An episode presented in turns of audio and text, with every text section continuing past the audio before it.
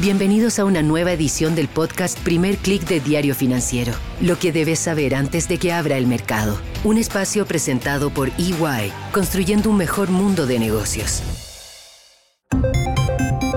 Muy buenos días, soy Marcela Vélez y desde Londres comento con ustedes las noticias que deben saber para comenzar el día. Bienvenidos a Primer Click de Diario Financiero. Muy buenos días, es jueves 17 de agosto, les doy la bienvenida a un nuevo episodio de Primer Click y vaya que tenemos una mañana bastante movida. Este inicio de jornada está marcado por la tensión de los inversionistas, el temor en el mercado al ver cómo los rendimientos de los bonos soberanos se disparan a niveles no vistos en décadas. Específicamente, el bono del Tesoro a 10 años ve saltar su tasa a 4,2919%. Este es un nivel cercano al pic registrado en octubre de 2007. Así es, 2007, escucharon bien. Pero no se trata solamente de un alza en las tasas de los bonos estadounidenses. Por ejemplo, los bonos soberanos de Reino Unido a 10 años ven su tasa en niveles similares a los de junio de 2008, 4,69%. Y en el caso de los bonds alemanes, también a 10 años, la tasa sube a su mayor nivel desde junio 2011.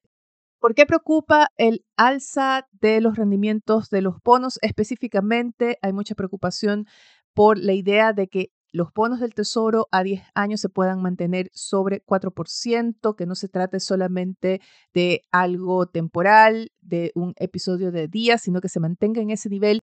Es que una tasa a ese nivel para este instrumento se traslada en mayores costos en el financiamiento, por ejemplo, de hipotecas y otros préstamos vinculados a consumidores y empresas.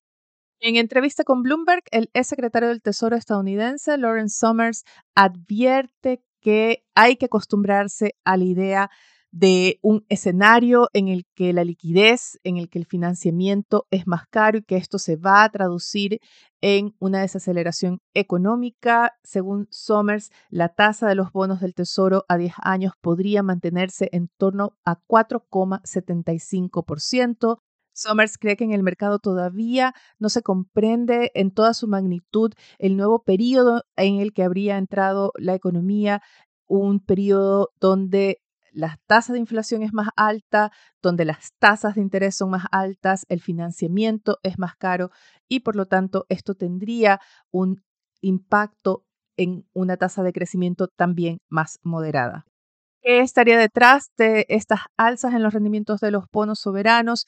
La idea de que los bancos centrales van a tener que ajustar aún más las tuercas del ajuste monetario, van a tener que obligar a las principales economías a una desaceleración mayor. En el caso de Estados Unidos, estos temores se dispararon más aún ayer después de la publicación de las minutas de la última reunión de la Fed.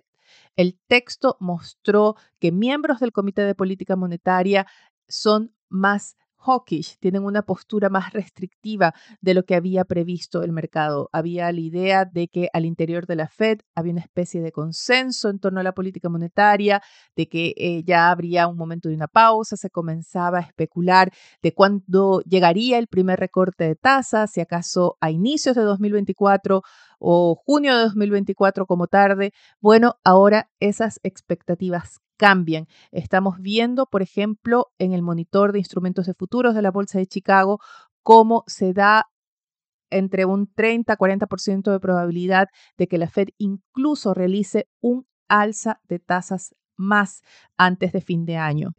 Muy importante, analistas advierten que no hay que fijarse solamente en esta especulación de si se subirá o no la tasa, si acaso se mantendrá en el nivel actual, sino que hay que entender que hay un riesgo de que la Reserva Federal mantenga la tasa de interés de referencia por encima del 5% por un tiempo más prolongado de lo que está asumiendo hasta ahora el mercado. Vemos el impacto de eso en las acciones. Ayer tuvimos un cierre negativo de Wall Street. Vemos también cómo se dispara el dólar que transa en su mayor nivel en dos meses. Esta mañana recorta un poco los avances, los modera, pero se mantiene en ese nivel.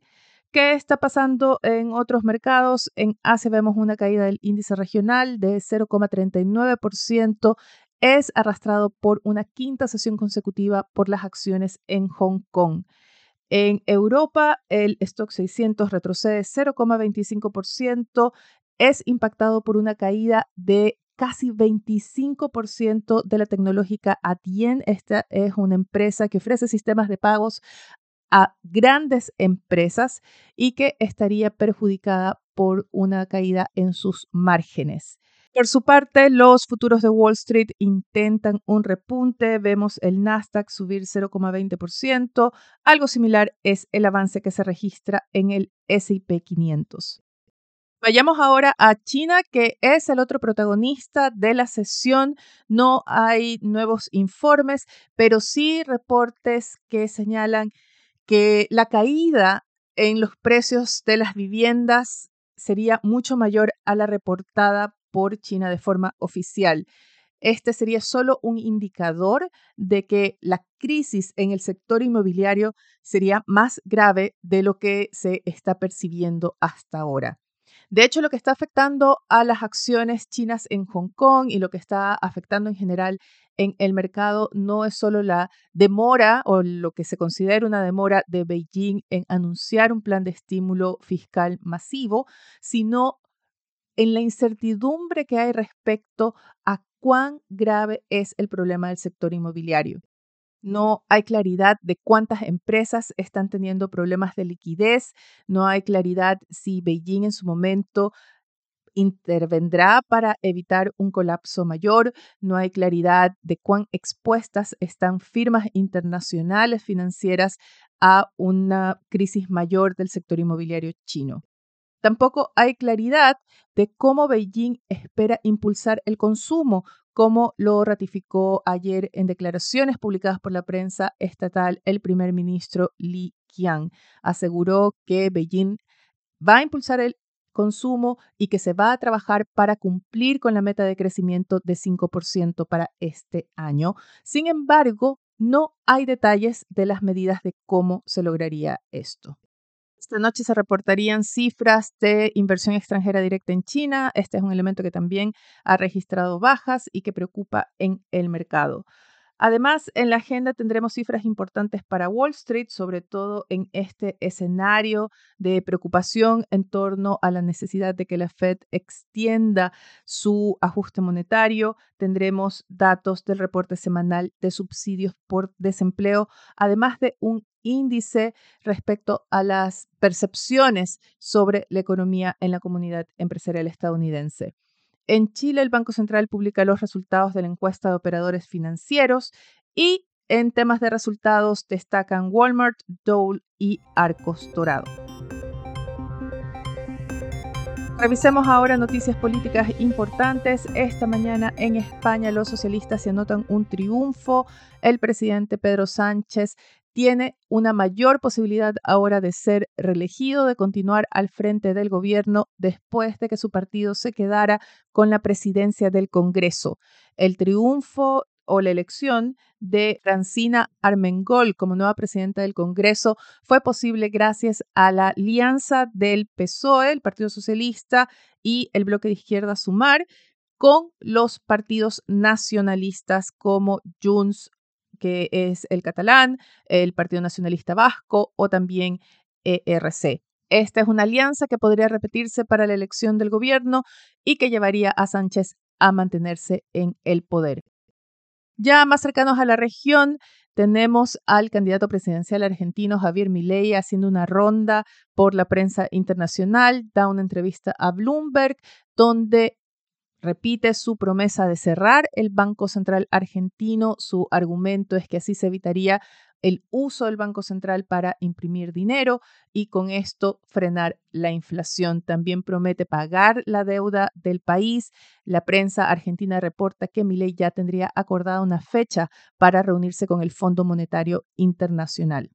En Financial Times, su asesor Darío Epstein da más detalles de la idea detrás de la dolarización, aseguran que la prioridad va a ser el ajuste fiscal, prometen no o se comprometen a no afectar los pagos sociales, dicen que defenderán el gasto social, dada el alto nivel de pobreza que hay en Argentina, pero sí insisten en la urgencia de reformas fiscales y laborales y calculan que después de esas reformas necesitarían entre 30 mil y 35 mil millones de dólares para implementar la dolarización.